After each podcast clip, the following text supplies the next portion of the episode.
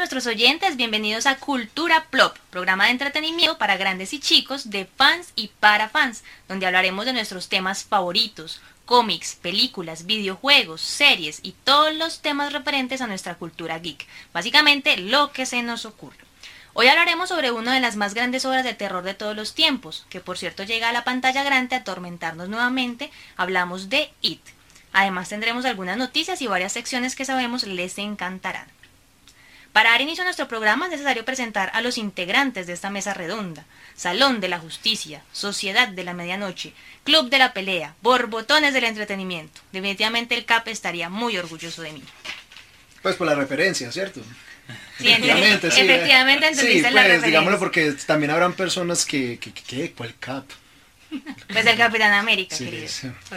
Iniciamos esta corta presentación con Mauricio. Hola, Mauricio.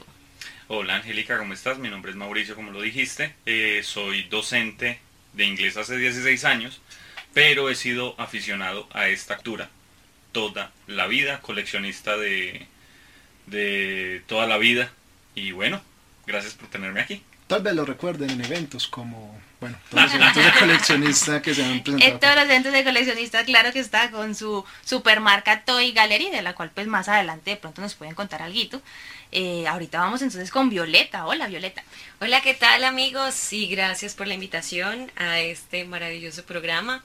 Eh, soy Violeta, cantante, artista, amante también de esto, sobre todo de las películas. Las películas y las series. Más adelante también les contamos cómo conocí el mundo del coleccionismo, de las figuras y demás. Pero muchas gracias y bienvenidos a todos. Ella es una Daredevil rara porque es abogada de día y cantante de noche, pero bueno.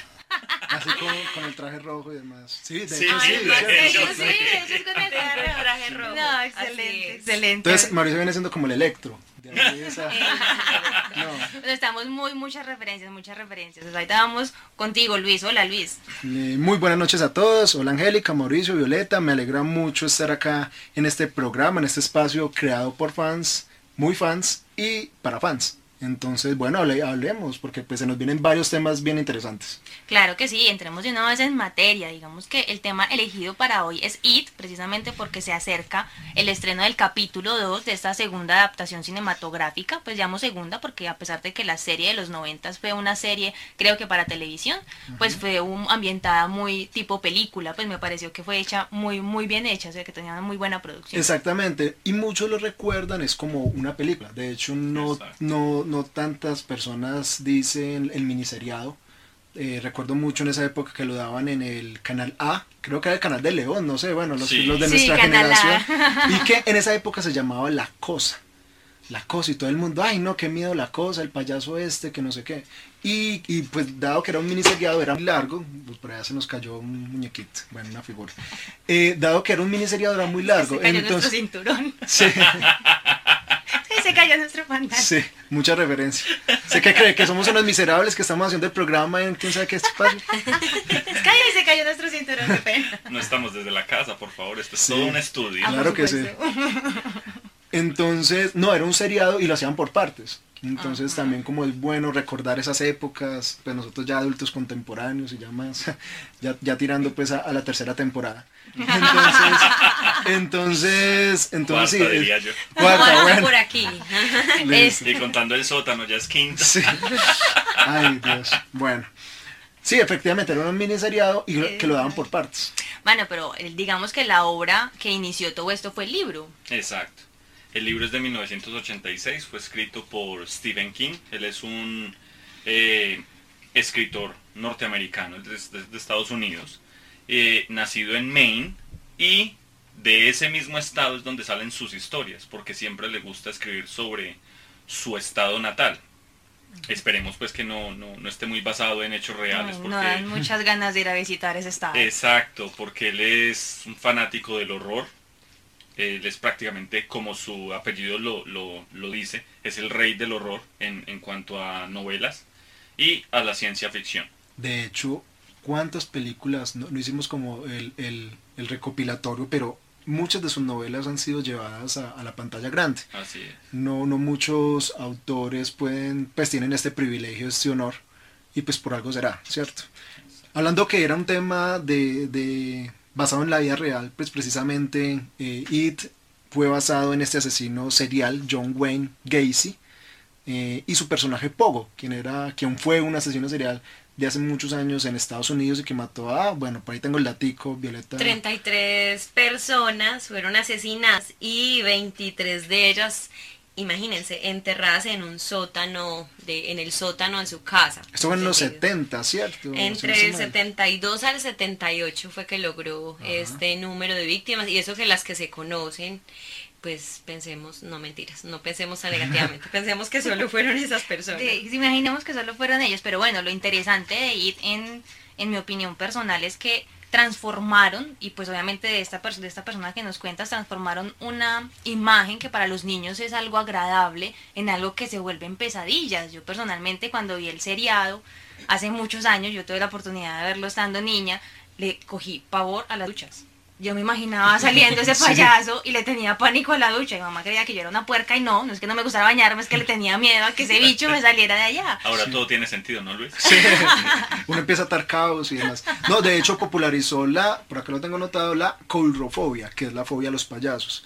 Recuerdo que muchos de, mis amiguitos en esa época, eh, inicios de los 90, comenzaban a, a, tenerle miedo a los payasos precisamente por ese buen personaje, excelente personaje que, interpretó Tim Curry, quien fue el actor que interpretó a, Pennywise de It, de la cosa, como, de, como eso. Lo, de eso, como lo dicen por acá, en, en esa época. Entonces realmente es, vale mucho la pena pues recordar aquella, aquella buena obra.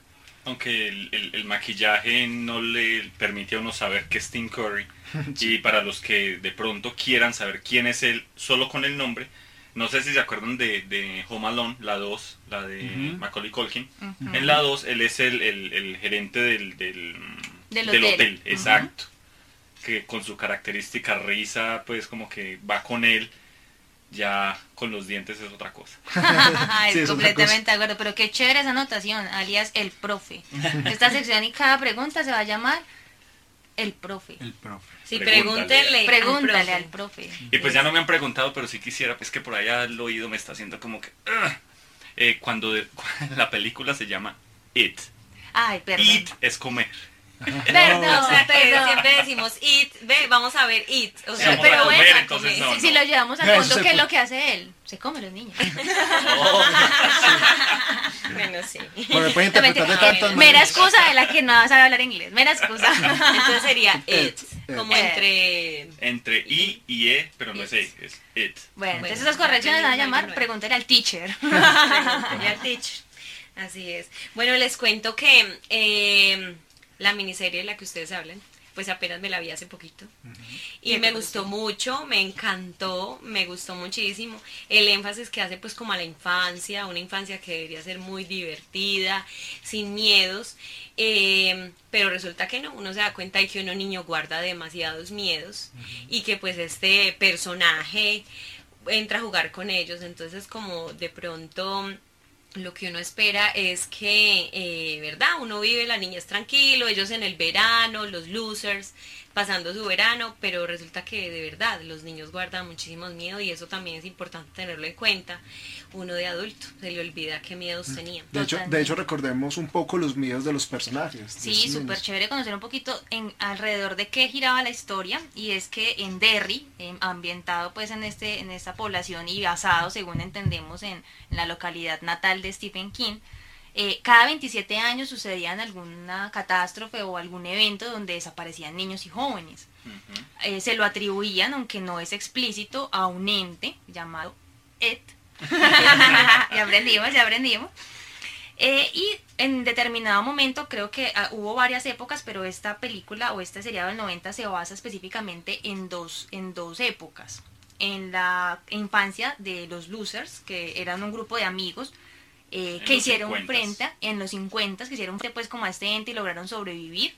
Y luego nos vamos posteriormente a los 80 para ver los adultos. Exacto, no, de hecho el miniseriado es algo curioso, pues a diferencia de las, de las nuevas películas de la del 2017 y la que viene ahora en septiembre, lo interesante es que el miniseriado eh, comenzaba con la línea temporal de ellos ya adultos Sin embargo, empezaban a, a- Pennywise empezaba a aparecerse, entonces siempre llevaban los flashbacks. Entonces era como un juego entre el presente de los chicos adultos y, y cuando estaban niños. Mientras que las películas de, de Andrés Muschietti, el argentino, el director, pues obviamente dividieron, hablaron precisamente de la historia en su, eh, en su infancia, para después pasar directamente a adulto, que es lo que se va a hacer ahora en este segundo capítulo.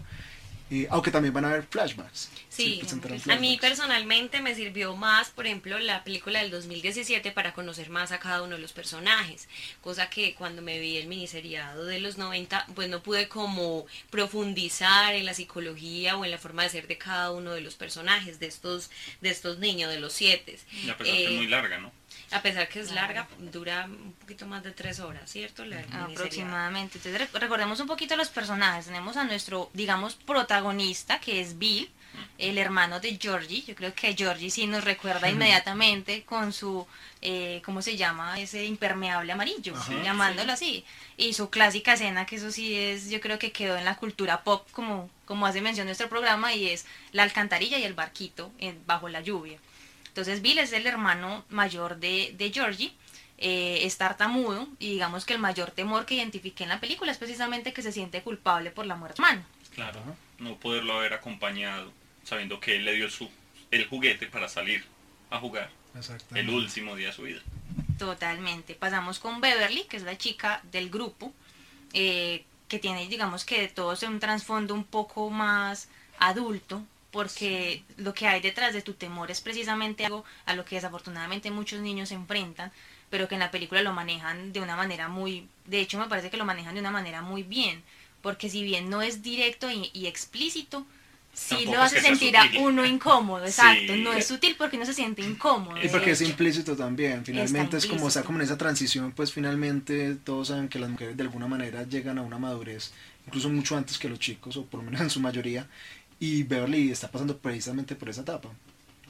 Sí, a mí me impactó mucho, em, pues en la película de 2017, eh, cuando ella pues tiene los encuentros con su padre en la sala de su casa, que este le acaricia el cabello, eh, que le dice que admira, y una de las formas de ella como que repeler esto que siente el papá es, es inmediatamente voy y me corto el cabello y ya parezco niño, entonces uno ahí se da cuenta como que eh, está pasando algo más y como no lo dicen directamente, mm, supongo que en el libro tampoco lo dice directamente, pero pues eh, hay un contexto que lo lleva a uno a, a la conclusión final, que es, que es que la niña es abusada. Aunque el papá siempre le está diciendo, eres mi niña, eres mi niña, siempre está reforzando el tema de que La es, posesión. de que exacto, de que es- le pertenece como si fuera un objeto. Y de hecho es un trauma o una situación que ella sigue presentando incluso de adulta. Pero bueno, no hablemos tampoco, tampoco como No menos-. Exacto. Que ella vive algo parecido. Pues los pues, que vieron el seriado eh, pudieron identificar muchos de estos, estos eh, aspectos y que es también lo que nos espera para, para, para el próximo capítulo. Vamos a ver, porque es que fue una decisión muy, muy acertada, pienso yo, haber hecho algo totalmente diferente al seriado, aunque el seriado sí se apega mucho al libro en ese tipo de, de- de narración, ¿cierto? Sí.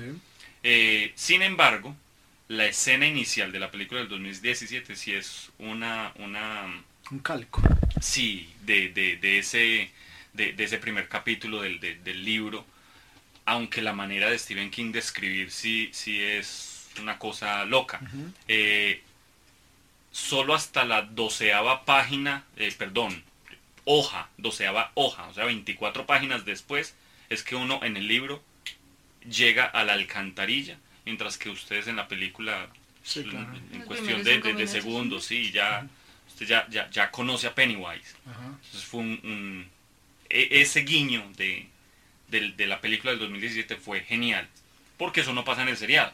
La, la- el seriado empieza muy diferente, pero sí sigue la, la- la temática, la narrativa de ir con los flashbacks que decía Luis. Totalmente. Bueno, ya hemos mencionado a Bill, ya hemos mencionado a Beverly, vamos con Stanley. Yo recuerdo mucho a Stanley porque el temor que él representó en la película de 2017, pues particularmente no lo había pensado, pero sí es muy terrorífico que un cuadro todo deforme se salga y te persiga. O sea, realmente It, It se mete y estudia bien los miedos que tienen estos niños para tratar de, de, de atraerlos y de llevárselos con él. Lo curioso es que Stanley precisamente es el chico que menos cree. Entonces ahí hay como un choque mucho más violento eh, cuando Pennywise se, se, le presenta y cuando los otros niños terminan de convencerlo, venga, esto es real, o sea, realmente está pasando algo. Y él dice no y no, o sea, es, o sea, es un choque ahí grande porque pues eh, no vamos a hacer spoiler, aunque muchos seguramente ya lo saben, lo que pues más adelante va a pasar con este personaje y que seguramente lo, vemos lo veremos ahora en septiembre. Y sí. Un dato plop que no vamos a Hagamos spoiler, adelante unos minutos si no quieren spoilear. Pasa algo interesante, dejémoslo ahí, yo creo. Es, es mejor que lo dejemos. Aquí es donde suena como el pito, como cuando uno da un madrazo, tira un madrazo. sí, entonces no vamos a dejarlo spoiler. Bueno, hablemos de, de no, Un segundo, eh, que no quisiera que pasáramos de Stanley sin mencionar ese, ese shock al que, al que hace referencia Luis. Hay que analizarlo un poco más porque en la, en la película del 2017 se hacen mucho más énfasis en eso, cosa que no hacen en el, en, en, el seriado. Stanley ni siquiera mencionan en el seriado que es judío, simplemente un niño Boy Scout. Pero en, el en, en la película sí mencionan mucho el hecho de que él sea judío. Entonces pensemos en eso. ¿Por qué es el niño que menos cree y justo está a punto de realizar su Mar que es el, la época donde los niños judíos pasan de niños adultos? Es la transición que ellos hacen. Y vemos que el papá lo está forzando mucho a que esté preparado es para eso. Obviamente la cultura judía, ortodoxa, él es el hijo de un, de un rabino. Entonces, ¿cómo no va a tener este niño un shock sabiendo que son, le está pasando algo que no tiene cómo explicarlo desde su, su, su religión? Porque ¿cómo él va a explicar algo que no es el diablo? Porque no es el diablo lo que se le aparece, es un cuadro. Entonces, obviamente, el shock que él tiene eh, eh, es como más esa resistencia a no puedo creer lo que no me han enseñado a creer. es muy interesante ese personaje. La verdad es que si el desarrollo de personajes en esta película, como decía Violeta, es mucho más amplio en comparación al seriado de los 90 y eso también siento que lo hace muy interesante también. No de los mismos actores. Eh, en los últimos años, tanto en televisión, series, servicio streaming y cine, el hecho de volver a los 80, volver a esa época, ha sido un gancho para los espectadores. Sí. Una mención rápida, Stranger Things es un, claro es un claro ejemplo de esto. Precisamente uno de los actores, eh, eh, Finn Wolfhard, bueno, no, recuerdo bien el nombre, creo que es algo así, el profesor de pronto me corrige ahora, en quien interpreta a Richie. Ahora pasemos a Richie. Richie, muy curioso porque es el que más sufre, es el más gracioso y el que intenta como romper el hielo con su humor sin embargo, el temor de Richie es precisamente los payasos y que se le presente un tipo como estos, como Pennywise, pues ya, ya sabemos qué, qué pasa. Una materialización del peor terror de muchos, yo creo. Y yo creo que le tocan las escenas más pesadas a ese pobre niño. Ay, pobrecito, sí. Bueno, Eddie, Eddie, vamos a hablar de Eddie, de esas, oiga, y Eddie me parece interesante porque la mamá de Eddie refleja las mamás actuales sobreprotectoras, ¿cierto? Y, y es este niño que no sufre de nada, pero que le hacen creer pues que él está enfermo, que todo lo va a, a contaminar, que todo lo va a enfermar, con un objetivo especial, eh, es que no salga de la casa. Pues yo pienso que es eso. Obviamente no, digamos que no tengo forma de corroborar esa teoría, pero se me hace muy particular que la mamá de Eddie no permita que él tenga contacto con el exterior y limite al máximo que se desplace en la, en la ciudad. Y más en este momento donde ya han pasado 27 años desde la última tragedia, donde todo el mundo sabe que pasa algo, pero nadie lo quiere decir, donde todos están pendientes, pero al mismo tiempo no quieren creer que algo está sucediendo en su pueblo o son cómplices como tal. sí, un pueblo, un pueblo cómplice. Un, pueblo que olvida. Sí. Un pueblo que me parece que de ríes es Entonces Pennywise viene siendo quién, como que no, no, dejemos ahí. Innombrable o qué, bueno, continuamos. eh, claro que sí, terminemos con, con ah bueno, terminemos, no me faltan dos personajes, Mike y Ben. Mike es eh, la persona, eh, bueno, ahora que estamos mencionando veo que hay mucha diversidad dentro del elenco. Tenemos a el, el, la parte afrodescendiente con Mike, tenemos al judío con Stanley. Bueno, sí, o sea, se manejaba mucho lo políticamente correcto. Mike tenía de particular que era de las afueras de Derry. Y digamos que a él sí le habían advertido que Derry era un pueblo maldito, que no se acercara. Y el mayor temor que él tenía, digamos que es un tema un poquito político también, porque era que sus padres fueron quemados. Cuando vivían en el pueblo. cuando vivían en el pueblo. Sí, igual ahí también está eh, Henry Bowers, ¿es? Bueno, el club de estos de estos matones Ah, que, sí. que precisamente se la tenían montada a, a Mike y a Ben. Y bueno, ahora hablando de Ben, ya para pasar a ese personaje, me, me impactó mucho en, en la película del 2017 cuando lo cortan. Sí, el yo matoneo me es fuerte, O sea, esa cortada fuerte. ahí fue, fue fea realmente. De hecho, sí, el pobre Ben, digamos que viene de otro lugar, quiere conocer la historia de Derry, eh, de ahí entiendo que surge el temor de él.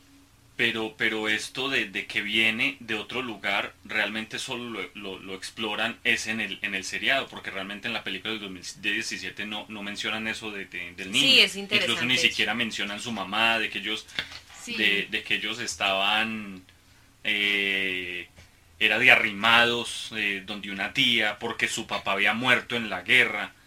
Pues queda muy difícil obviamente mencionarlo en ese tiempo, Sí, eh, de- del es- 2017, pues la película del 2017, porque pues obviamente ellos se movieron 30 años en el tiempo, ellos movieron toda la historia a los 80, mientras que la original Eran los eh, 50. eran los 50, entonces pues bueno, murió en la guerra. Pero, pero no mencionan absolutamente nada del contexto que hay detrás de este niño. Y a diferencia del seriado, es, es Ben el que hace todo este estudio y, y- y- y quiere saber qué es lo que, lo que ha pasado siempre en Derry. Sí, el que descubre, el que Mm. descubre las tragedias que suceden cada 27 años. Exacto, es lo chévere del personaje porque él es el que nos da el hilo conductor de qué pasó. Porque los padres no lo Sí. mencionan, pero él investiga, él averigua y cuenta qué fue lo que ocurrió y a partir de ahí es que estos niños convierten su club de losers eh, para empezar a ver cómo van a afrontar este, este ente que los está persiguiendo y que ya se llevó desafortunadamente a George. Así. Pero bueno, Bueno, pero Ah, venga, hablemos de Henry, porque aunque lo, lo pasamos por ahí, pero no profundizamos y, y a mí me parece in- importante profundizar en este personaje porque en su personalidad es increíble ver cómo Henry es, es el, el, el niño bully, profe, si lo Ujú. estoy diciendo correctamente Bully. el niño bully, pero ante su padre es el- un niño miedoso porque también sufre abusos y me impactó también en, en la película de 2017 cuando uno ve al papá disparándole. Y uno, pues es que, ¿en qué cabeza cabe?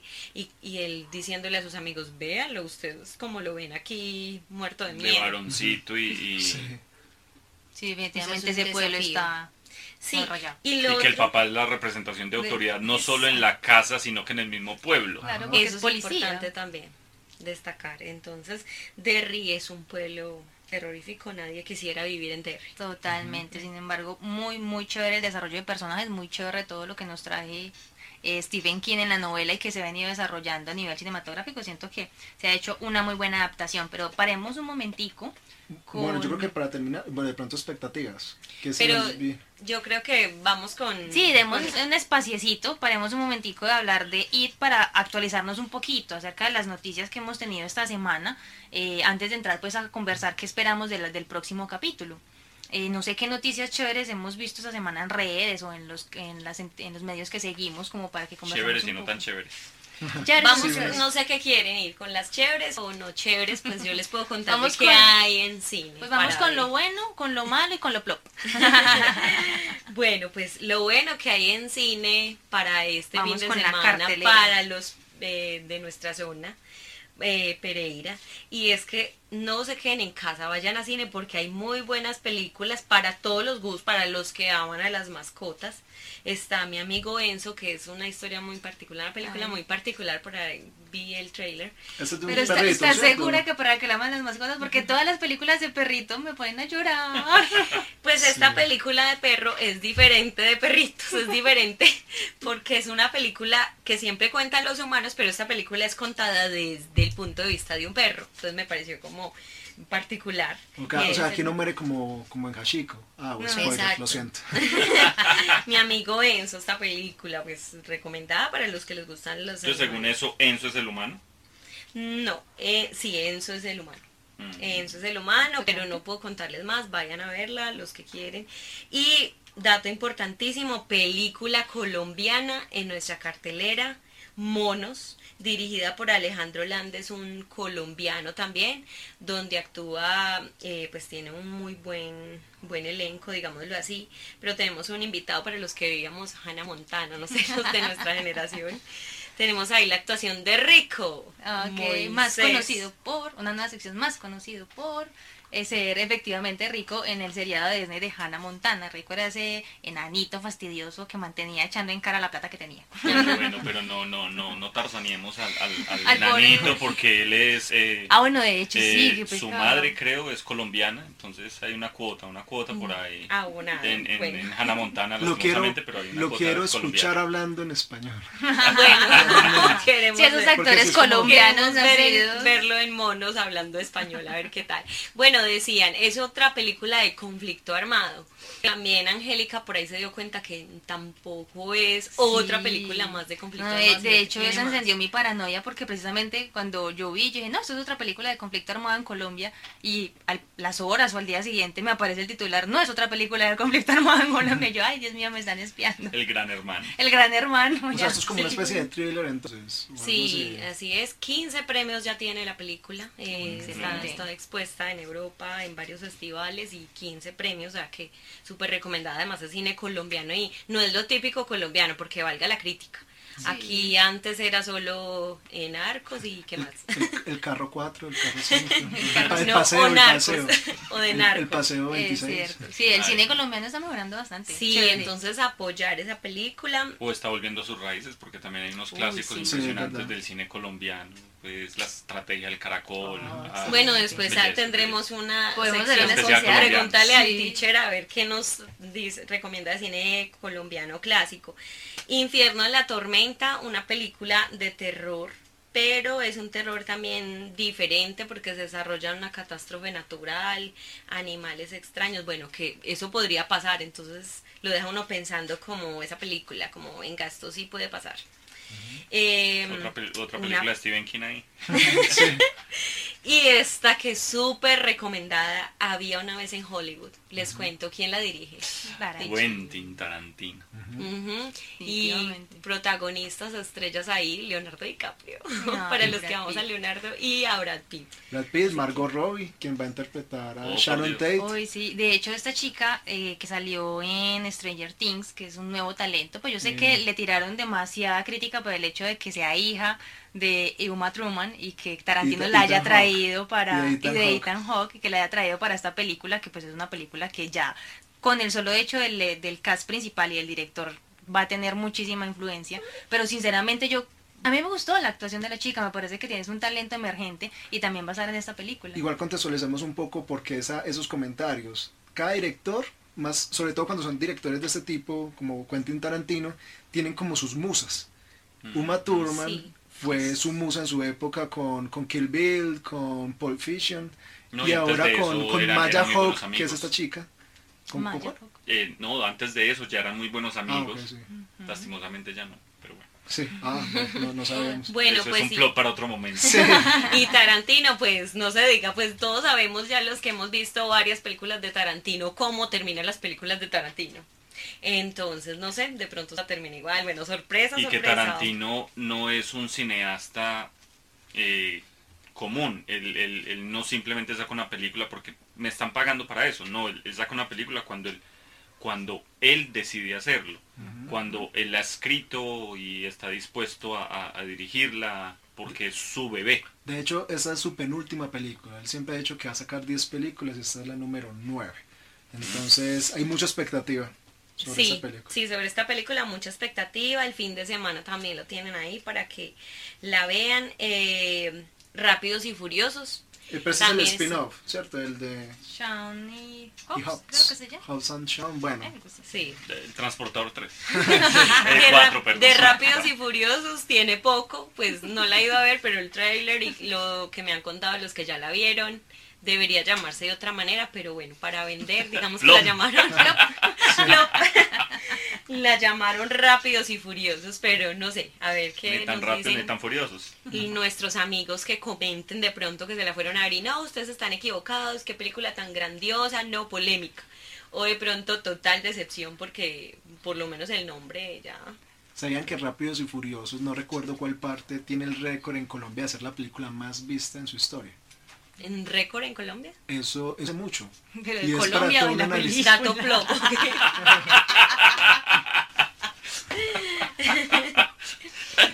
Le mató el comentario. ¡Plop! Sí, muy plop. Plop. Mm. Bueno, bueno, un dato plop por ahí. Eh, Rey León, les cuento que Rey León viene Ah, rompiéndola. La cigüeña, yo la cantaba así. La cigüeña. Ay, sí. Bueno, Rey León ya tiene varios récords. eh, En ¿no? taquilla, sí. taquilla. Rey León ya tiene más de eh, 1.300 millones de dólares en taquilla y ya entró en el grupo de top 10 de las películas más vistas y más taquilleras en su historia. Eh, creo que sacó ahí a Black Panther. Black Panther está en el, en el 10 y ya está Rey León. Wow. Y ahí, bueno, y es la película animada, porque pues si bien eso se vendió como un live action, sabemos que es pues, un tema de animación. Que los leones no cantan Hakuna Sí, no, no cantan de esa manera no. y no respetan ¿cómo a los ¿En ciervos y demás. y, que no, y que no viven con, con jabalís. Entonces, eh, bueno, es la película más animada y va, y yo creo que esto ahí va subiendo.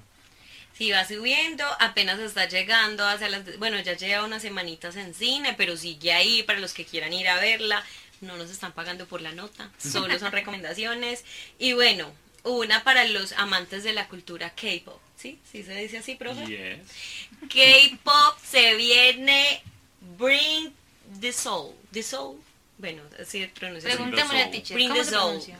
Bring the Souls es una película sobre una gira de BTS para las que aman o los que aman la cultura K-pop. Entonces, invitados también, no se la pierdan para los amantes de estas bandas. Eh, genial, pues genial. Claro que sí. Súper. Bueno, cuando- Entonces- pasando a otras noticias, mm, fuera de foco, que es una, pues tampoco es publicidad política pagada, pero pues es una de las páginas que nos gusta seguir, publicó el día de hoy que Ryan Gosling, más conocido por La La Land, por The Notebook y otras películas románticas, está en conversaciones con Taika Waititi para interpretar el villano de Thor Love and Thunder. ¿Lo pronuncié bien, Oh. teacher? ¿Lo Yes, bien? Ah, thank you, thank you. Thor Love and Thunder que sale en 2021 Ujú. y va a ser el regreso, bueno, recordemos un recorderis muy rápido, el regreso de Natalie Portman como eh, Jane, Jane Foster. Jane Foster y quien va a ser la nueva Thor. Esto basado en unos en unos cómics. Aquí es bueno hacer como un énfasis es que ya hay un, un cómic de esto. Muchas personas dicen, no, pero ¿por qué lo política- políticamente correcto? ¿Por qué van a volver? No, o sea, realmente hay todo un trasfondo de por qué Jane Foster levanta el martillo. Y se- bastante interesante. Sí, de, de hecho he leído varios cómics de este de esta Thor y es, es bien bien interesante. Y esperamos que lo trabajen en la película, porque también salir, eh, digamos, en el universo cinematográfico como sin una justificación. Entonces, bueno, hay expectativa por ahí. Sí, digamos que la expectativa más que el personaje de Jane, pues lo que muchos nos preguntamos es por qué volvió Natalie Portman. Bueno, porque nos gusta. Yo soy. Dinero, tiene mucho guiño, fans, guiño. muchos fans. Con Bueno. tal de que no salgan con lo que salieron con Capitana Marvel, que no, ella va a ser. Bueno, sí, en lo fin. más asombroso. Bueno, la decepción total, Capitana Marvel, pero eso Bueno, será no también para la otro. decepción total, pero sí estuvo muy, muy sobreestimada. Y valorada sí, también. Total. sobrevalorada totalmente. Es un personaje que, Pues, Bueno, si bien pero- se necesitaba, no necesitaban venderlo de esa manera. Ajá. Es muy cierto. Pero bueno, eso lo dejamos para una Bueno, próxima sí, una discusión, próxima, porque perdón, muy interesante. Noticias y blog. Oiga, bueno. Seguimos acá. Yo quiero seguir con payasos, sobre todo con otro estreno que es de esas películas que estoy esperando, pero desde hace mucho rato, desde que vi un teaser muy rápido que publicó el director, y es El Joker. El Joker, película protago- protagonizada por Joaquín Phoenix, que sale ahora en el mes de octubre, que precisamente fue lanzada ya oficialmente en, el Festival de Toronto, un festival de cine muy importante, en el que reciben sobre todo películas más bien de, de corte independiente, bueno, no, no, no la típica película comercial que normalmente conocemos. Muchos han hablado maravillas de esta película, muchos dicen que por lo menos mínimo una nominación al Oscar se va a llevar Joaquín Phoenix como protagonista. Y eh, en estos días le hicieron una entrevista. Precisamente él dice que sacó su, su risa macabra, su risa de Joker, del Guasón, de, de analizar y ver muchos videos de risas de personas eh, con risa patológica. Personas que tienen risa patológica, que se, que se ríen y no pueden aguantar. Yo creo que a muchas personas les ha pasado. Entonces él sacó y él sacó precisamente esa risa de ahí. Pues hay muchas expectativas sobre la película y yo creo que no son infundadas porque definitivamente el guion está interesante, la premisa muy tipo Killing Joke de eh, un día, un mal día te puede volver un psicópata. Entonces realmente siento que no, y pues Joaquín Phoenix también, o sea, está muy interesante esta película y yo creo que es uno de los es- estrenos más esperados. Así es. Bueno, ¿y qué tal si nos vamos entonces a un top 5 de los payasos más representativos Me del cine y la parece televisión? Excelente, pero falta una noticia para los amantes es, del mundo así es, así es. Resulta que no. A ver, no sé si es que DC no da pie con bola, pero De senos otra serie cancelada. Primero cancelan a Swamp Thing sin estrenarla y ahora, después de su segunda temporada, termin- eh, terminan cancelando a Krypton. Eh, obviamente es por cuestiones de cifras, ya que eh, la serie realmente era, era de, un, de un canal sci-fi y para, para el rating que tenía en el canal estaba bien. Pero cuando ya comparamos con la primera temporada, la primera temporada tuvo un rating de un, mi- un, un millón ochocientas personas que la veían y bajó a 400 en la segunda temporada. Entonces, pues esto ya... 400 mil, perdón, 400 mil. Ya esto como que no le gustó a DC. Y la dejó ahí a pesar de que había introducido personajes muy interesantes como Doomsday, Lobo, eh, Adam Strange y pensaban hacer un spin-off con Lobo, pero parece que todo esto ya queda cancelado. Eh, profesor, ilústrenos. ¿De qué se trataba eh, Krypton? Sí. Bueno, Krypton, la serie de Krypton, a pesar de que no la he visto completamente, sí les puedo decir de qué trataba.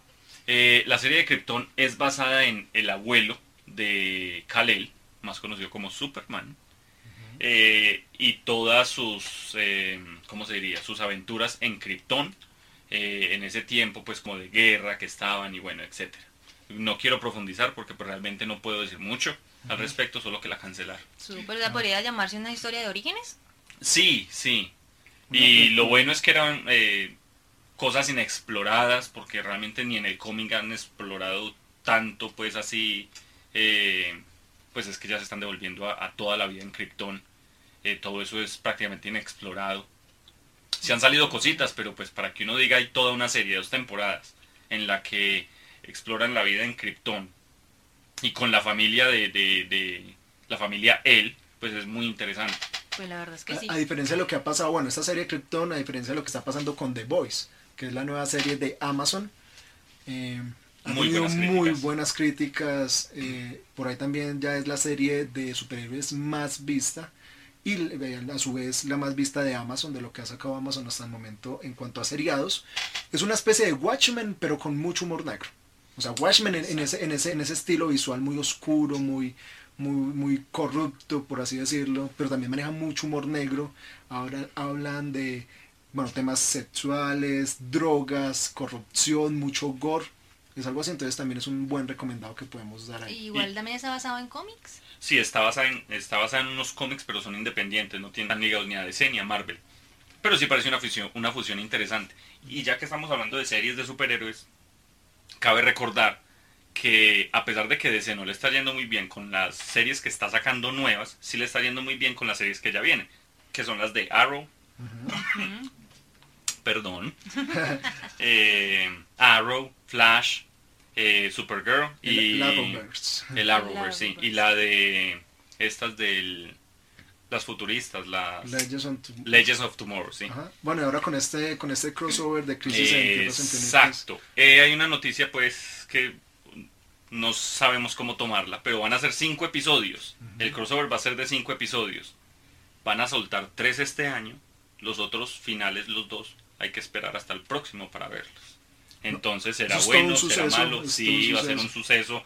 bastante, bastante interesante porque está basado en uno de los mejores cómics que ha tenido pues DC, que es Crisis en las Tierras Infinitas.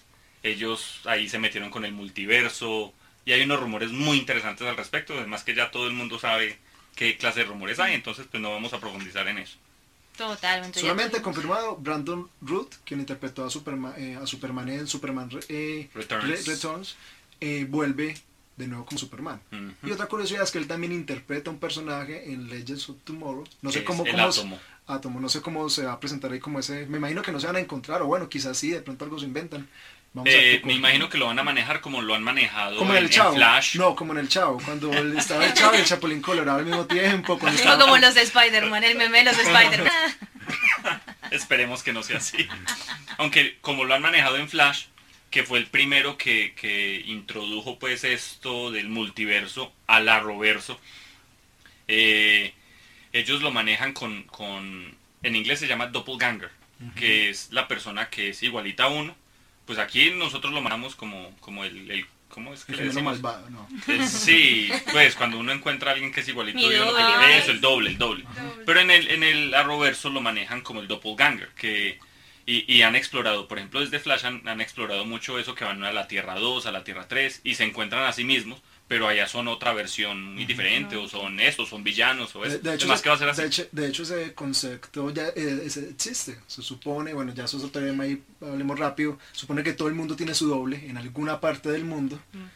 Y pues, bueno. Bueno, ya hablaremos de eso Sí, es un tema bien interesante en el futuro, Como, hablar de los el, multiversos. el Superman tailandés. No, el, el O- otro- Superman turco. Uy, Dios. Se tiene otro- que ver otro- esa. Otro, otro, Eso es otro todo un especial, sí. Uy, sí, pero Ay, vea, sí, un especial de los Supermanes, pero bueno. Sí, superhéroes extranjeros, pues adaptados de- en otro cine, chévere, chévere. Chévere también, Bueno, sí. Entonces vamos con eh, el top, top 5 de payasos. El Pues, Plop 5. El plop 5. Vamos con el plot 5 y en el quinto lugar, Pero es de payasos, no. payasos, ¿cierto? Solo Payasos. payasos. Sí, de- definámoslo solo con payasos que han sido como representativos, ya sea porque sean terroríficos En o el porque... cine. o Cine en- y en televisión. No podemos sacarlo porque hay unos que definitivamente, aunque sean de televisión, tienen que llevarse a caso espacio. Sí, total. Y en quinto lugar, pero no menos importante, puse por ahí uno de payasos asesinos del espacio. No sé si se lo vieron. Un si clásico, pero- algo. Una película de culto. Ajá, exacto. Sí, de las películas que fueron lo- tan malas, pero fueron de culto, como lo fue Tomates Asesinos. O como duende maldito, no El Exacto, el duende también. Pero es que es así, se ve como moverse así, pues por los efectos de esa época. Entonces se ven moverse como así, como si fueran marionetas, o sea, súper chistoso. Pero pues no podíamos sacarlos, se las Sí, deben es un ver. clásico. Es un clásico. Y por aquí está en el cuarto lugar Clown. Clown. Ah, esa es una película macabra.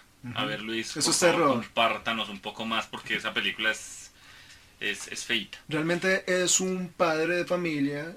No recuerdo, soy muy sincero, no recuerdo bien cómo era la trama, pero el tipo se pone el traje de un payaso.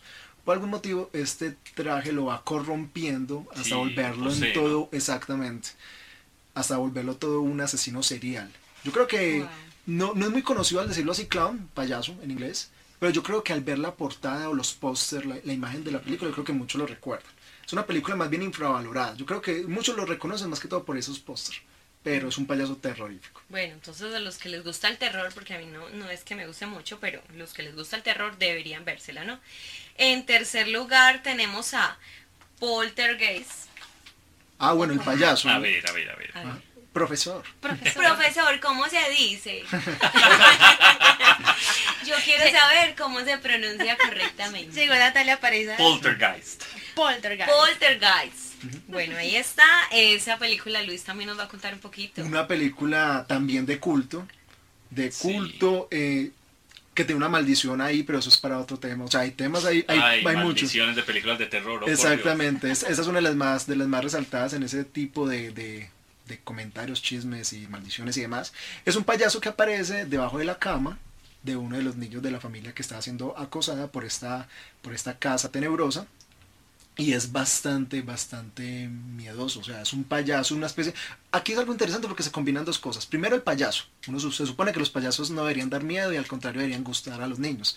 Y por otro lado, este payaso No de. Poltergeist, eh, bueno, es, es pues como ese, esa cosa. Eh, y por otro lado, el payaso de Poltergeist es un muñeco también. Entonces es como la unión, es un muñeco macabro en forma de payaso. O sea, ¿qué más? O sea, como el Krusty de juguete malvado que le regalaron a Marta. Exactamente. Dusty. Uh, mención de honor, mención de honor. Bueno, de hecho, por ahí en Scary Movies, esas películas de comedia, eh, también hacen una mención a un payaso que coge a uno de estos morenitos y lo ahorca, pero con otra cosa. Es para Bueno, ya tema. vamos con... Sí. No nos salgamos del top. Top. Bueno, en el top, a ver, el número 2, Joker. No sé, Joker. Hay mucha tela, mucha tela donde cortar. Sí, Joker, pues ya habíamos hablado del, como, bueno, de la película que se viene, pero también hablemos de él como, como personaje. Joker está loco. Sí, Básicamente es un Su psicópata rival, el, disfrazado de su payaso. sentido de vida es qué, profesor. El caos. ¿Cuál es el, el caos, así El es, caos. como lo decía Angélica, es el caos, él quiere ver el mundo arder, él, él se considera prácticamente el salvador del mundo, porque él, él- él- él siente que el mundo lo necesita, realmente él siente que el mundo lo necesita, y esto es lo que lo hace un, un personaje como tan, tan macabro. Y tan querido, ¿no? Claro. Esto también es un tema interesante porque hay payasos que usted dice, yo los odio porque son muy malos. Por ejemplo, a mí me encanta Pennywise. Precisamente, Pennywise. exacto. Por ejemplo, ella odia a Pennywise, lo odia por, por cómo es. A mí al contrario me gusta cómo es. O sea, es un villano, es, por ejemplo, a, a mí me encanta Darth Vader. Pero volviendo al Joker, es un villano muy carismático. Sí, es un villano que tiene sus fans también. Y Sí, es que bastante, está sí, muy bien bastante. hecho. Tiene muchos seguidores y bueno, Menos han el de Jared Leto. Menos no, el de no, Jared- y sabes Sí. qué Jared es lo más Leto. ¿Sabe, sabe que a mí me gusta el de Jared Leto? A mí me gusta porque me recuerda mucho un cómic que me leí y era, y era a pesar de que era un cómic de Superman, eh, el villano principal era Joker, que había adquirido los, los, los poderes de Mr. Mixes Picklet, que es el duende este que Ah, sale sí. en, en, en Superman. Ajá. Y se convirtió en el emperador Joker. Entonces, esa versión de, de Jared Leto, esa, esa representación de Joker de Jared Leto, me recuerda mucho a este cómic que leí, que es un emperador. Él se siente, pues, como el, el- el- el emperador y es así todo. Eh, ¿Cómo diría? Pompous.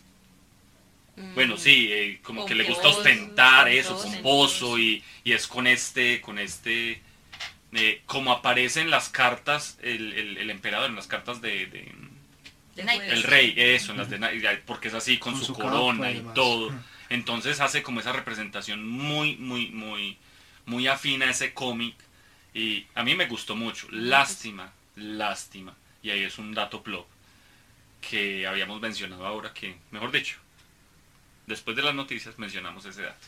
Bueno, y otra cosa que quiero decir antes de cerrar Joker es que él trajo caos al mundo real, o sea, pasó el- del caos del universo cinematográfico y del cómic y al mundo real y recordemos la tragedia que hubo pues en Estados Unidos en el cine Sí. por este hombre Eh, eh, pero no recuerdo en cuál, eso fue en Superman, en, perdón, Superman, en Batman Dark La Knight o en segunda, la, o en la justo, tercera. Fue en justo, la- justo en la segunda. Sí. entonces trajo caos a nuestro mundo real y también el actor pues que lo representó que también se enloqueció Lo- con Ok. ese lo personaje. llevó a- O sea, Bueno, sí. tocado Sí, creemos, nuestro mundo real, nuestro universo aquí. Bueno. Eh, bueno, y en primer lugar, vamos para allá, Angélica, Pennywise. No, Sí, el- definitivamente. definitivamente. Pero ¿por creo- qué? Yo quería poner a Joker en primer lugar y ustedes decían que Pennywise, pero Pennywise, ¿por qué, por qué en, el, en el número uno? ¿Por qué? Bueno, te doy mi punto de vista. El Joker es un psicópata. El hecho de que utilice un payaso como su máscara, como su representación, no significa que sea un payaso eh, terrorífico. De hecho, él no es terrorífico, lo que es un villano. Es un es tipo un loco. es un tipo sí. loco, Maniático. exacto. Pennywise tomó algo que la gente quería, o que se vendía como algo que la gente quería a través del circo y de otras cosas, y lo volvió la pesadilla de muchos niños, incluida yo. Y de una Yo- manera sobrenatural, de una manera que no se puede explicar. Es, Exacto, sí. es como esa sensación, porque si vamos por ejemplo al personaje de Tim Curry, realmente los efectos se utilizaron en, en determinados puntos, pero a mí Tim Curry todo el tiempo me incomodaba. Todas las Mm. apariciones de él eran incómodas. Y no porque fuera tétrico, sino porque era muy bien interpretado. Lo curioso es que en las escenas de, de Georgie, tanto en el seriado como en la película, al comienzo uno ve a Pennywise y sí es terrorífico, pero es encantador. Es Sí. simpático y hace reír y es chistosito, digámoslo Sí, así. total. Cuando después ya muestra ese lado macabro que todos conocemos, ahí es donde la cosa se pone color de hormiga. Y La por eso, cosa. La cosa, La la, cosa, cosa, como literal. se dice, como se llamaba en esa época, por acá por estos lares. Y por eso muchos niños le tienen miedo a ese payaso. Yo también colocaría ahí a Pennywise, sobre todo por lo que ha aportado a la cultura pop, por lo que significa y por haber popularizado esta fobia a los payasos. Además, Pennywise, mm, su origen ese no es aquí en la Tierra, es en el macrocosmos. Entonces, hacemos énfasis en que es un ente que no Total. conocemos, no conocemos cómo piensa, cómo actúa su ciencia, sabemos, Que se alimenta del que se miedo. alimenta del miedo, pero no sabemos más. Y eso es un dato muy importante de Stephen King, que él exploró a lo que todos le tenemos miedo y es a no saber que hay más allá, no conocer el oponente. Entonces, Bueno, eh, hay un oponente de Pennywise que se ha tratado de forma muy, muy por encima, más que todo como con referencias en la película, que es el tema de la tortuga. Otro ente cósmico, el cual es como esa contraparte de Pennywise. Quien finalmente no impacta de forma tan directa en los niños, pero de alguna u otra manera sí los influye, sí, sí genera una influencia a través del valor de la amistad y todo ese tema para vencer al payaso. Totalmente. Y el, el personaje de Pennywise, eh, que eso es lo más interesante, eh, es este payaso y que así cambie de actor, sigue siendo eh, eh, impactante. Cosa que por ejemplo no pasó con Joker. Uno ve el Joker de los 60, ¿cierto? Y pues era un tipo hasta con el bigote pintado, pues ahí. Y ahí ya vimos a Jack Nicholson, una muy buena representación, pero en- su momento buena. Después vemos a, a, Ledger. a Heath Ledger y, y lo interpretó de una manera muy realista. Después vemos a Jared Leto y ya pues como con este tipo de, de, de, eh, ampón, el rey del crimen, son muy diferentes, ¿cierto? Uno ve Joker porque le dicen que es Joker, pero no, uno no, no, no ve que es el mismo personaje de película a película. Mientras que uno a Pennywise lo vio en Tim Curry y lo vio en este, en este actor Bill Skarsgård. Perdón, perdón. Teacher, nuevamente. ¿Cómo se pronuncia? Bill Skarsgård. Démosle Bill. Bill, digámosle Bill. Digámosle Bill. es. Bueno, cuando- y el bono, el bono extra, como para cerrar ya el, el top. Bueno, no está en el top, pero representa cosas terribles también. Y es Krusty. Pues No, podrán decir, ay, pero ¿por qué Krusty es lo cómico? Pero no, Krusty no es lo cómico. Krusty también refleja las máscaras de las personas. Entonces, es un payaso que odia a los niños, que representa como cosas muy negativas. Es ese persona, Entonces- esa persona que está detrás de la máscara precisamente, Exacto. como por decir el tipo que se disfraza de Barney. Hace rato estábamos hablando de, de- de aquellos que manejaban a Aurelio Cheveroni aquí en Colombia, que nosotros los vemos, sí, son personajes infantiles y demás, pero detrás de eso hay una persona que pues también tiene su, su, su otra cara, ¿no? Su otro lado. Tiene su Su raya. oscuridad, Exacto. digámoslo así, pues no, en el Total. buen sentido. No, es que si uno analiza a Krusty en toda la serie, en todos los Simpsons, en todas las temporadas, realmente es un degenerado. Sí, es completamente grave. pues, Otro personaje, antes de que se nos escape, porque hablamos de payasos de series y de películas. Bueno, eh, mencionamos a, a Krusty, pero también mencionemos ahí como también un bono extra para, para aumentar el tema de series, y es el de eh, American Horror Story. Uy, sí. Hay un Y payaso, no recuerdo qué te- temporada, creo. Creo que es, y es un payaso bastante teco también, Sí. un asesino, muy feo. Entonces yo creo que muchos lo recuerdan. Mención de honor ahí. Mencionen el para ellos. Bueno, entonces, volviendo a nuestro tema principal, It, It, perdón, It. It. Eh, eh, Eh, Dejémoslo en eso. Déjalo en eso. Volviendo a eso, eh, ¿qué esperamos para, esta, para este segundo capítulo? Las expectativas están muy altas. El elenco Sí. que consiguieron Solo es con el elenco ya uno tiene la expectativa bastante alta, alta. ¿Qué podemos esperar? Nada. Una, una historia en lo posible muy fiel a les- a- al material de origen. Obviamente sabemos que hay cosas que no van a tocar. De pronto por temas de tiempo, por temas de producción, por temas de censura también, ¿por qué no? Eh, hay mucha expectativa. It, It- It se convirtió en la película de terror más taquillera de la historia. Vamos a ver si este segundo capítulo hace honor a eso y, ¿por qué no? Supera a su, a su primera parte. Pues su primera parte le encantó a Stephen King y eso ya es mucho decir. Esperemos sí. que la segunda parte también lo logre. Y ahí es donde venía el dato plop de ahora, que les dije que hiciéramos un- una pausa ahí. Y es a lo que mencionábamos de la expectativa que genera. Hoy en día, la expectativa que las películas generan se ve reflejada en las redes. Y las redes influyen hoy en día de una manera que uno nunca se imaginó. Al punto que Luis nos mencionaba ahora lo de... Lo de la sirenita, lo de el la cast de la sirenita, Lo de la sí. sirenita y, ahí, y pues como que le damos el, el- el inicio a nuestra última sección que es la, la sección plop. Sí, dentro de las noticias hablábamos al lado de las buenas, las malas y las plop. Y yo creo que las noticias plop más interesantes eh, y que dejan esta última fue que Harry Styles eh, de One Direction fue escogido, o no sé si lo llamaron, no hice pues como mucho seguimiento al respecto, pero lo tenían tentativamente para ser el príncipe Eric de la Sirenita, de la adaptación live action, que también traía ya su polémica con la elección de, de Ariel y que ha tenido una repercusión en las redes muy, muy pesada y que en definitiva redes sociales están haciendo demasiada presión a, los casos. Este chico se retiró, no sé si le habían ofrecido, si lo habían mencionado, pero él dijo que no, con el solo hecho de que en redes sociales le tiraron de todo para, para que no aceptara el papel. O bueno, ¿Cuál, fue la principal crítica con ese, con ese personaje? Ustedes saben que de alguna manera estos personajes de boy bands eh, que cantan este tipo de género, por lo normal, son muy amados y muy odiados. Y este personaje muy poco actuado este, este chico Harry Styles. Entonces le tiraron durísimo. Y sobre todo también porque no tiene parecido al personaje del príncipe Eric eh, de la sirenita del clásico de Disney. Pero además de la sirenita también está otro ejemplo que es el de Sonic. Muchos vieron el tráiler hace, hace unos meses que, hicieron el lanzamiento de Sonic y a nadie le gustó el diseño del personaje. Tanto así que el director dijo, vamos a trazar el estreno, vamos a retrasar, perdón, porque vamos a cambiar el personaje. Ustedes se imaginan cuánto les va a costar en dinero y en tiempo casi que volver a rehacer la película, bueno, rehacerla con un nuevo diseño de personaje. Solo porque muchos fans en redes sociales le tiraron duro. Y seguramente muchos de estos fans, como también lo mencionó por Jim Carrey en estos días que lo, que lo entrevistaron, muchos de estos fans no van a ver la película.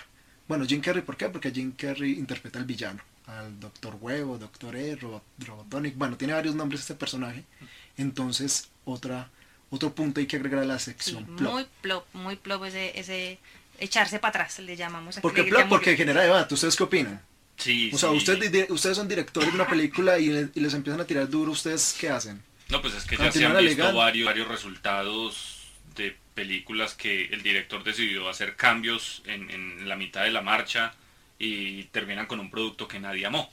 Por ejemplo, La Liga de la Justicia, lastimosamente, fue una película que que por decisiones a mitad de la marcha terminaron con algo que uno no sabe qué es, si, es qué o qué, y el, y el bigote que nadie lo puede imperdonable, superar imperdonable.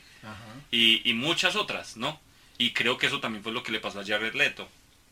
Eh, en edición le cortaron, incluso él lo dijo, le cortaron sus mejores escenas. Como 20 minutos le cortaron. Exacto, entonces pues, hombre, yo creo que es un, un personaje que atrae, que, tiene su fanaticada y cómo lo van a cortar simplemente para darle pues más, más prioridad a otros actores que eran de mayor presupuesto, etcétera. Entonces, bueno, eso igual yo creo que los leemos en los comentarios porque esto es un, es un tema bastante interesante, bastante candente y de dos extremos muy, muy, muy marcados. Totalmente de acuerdo. Bueno, vamos dando cierre al programa, a nuestro primer programa. Esperemos eh, tenga muy buena repercusión, les guste mucho. Aceptamos todos los comentarios, coméntenos sugerencias sobre qué quieren que hablemos, qué les gustó, qué nos les gustó y los esperamos en nuestro próximo programa. Claro que sí, vamos a tener mayores invitados. Por ejemplo, les podemos dar un, pequeño avance de, de nuestra especialista española. Esa para la próxima semana. Hoy tuvimos a Natalia París, pero se vienen más personajes. O sea, ya que viene siendo como Tokio, no sé, tenemos al profesor y... Ya Tokio aquí de una vez. esperando por vosotros. excelente. Bueno, nos vemos, así es, y ya pues aquí vamos a poner nuestras redes sociales para que nos empiecen a seguir y hacer sus comentarios. Claro que sí, muchísimas gracias, nos vemos en la próxima emisión. Un abrazo para todos, chao.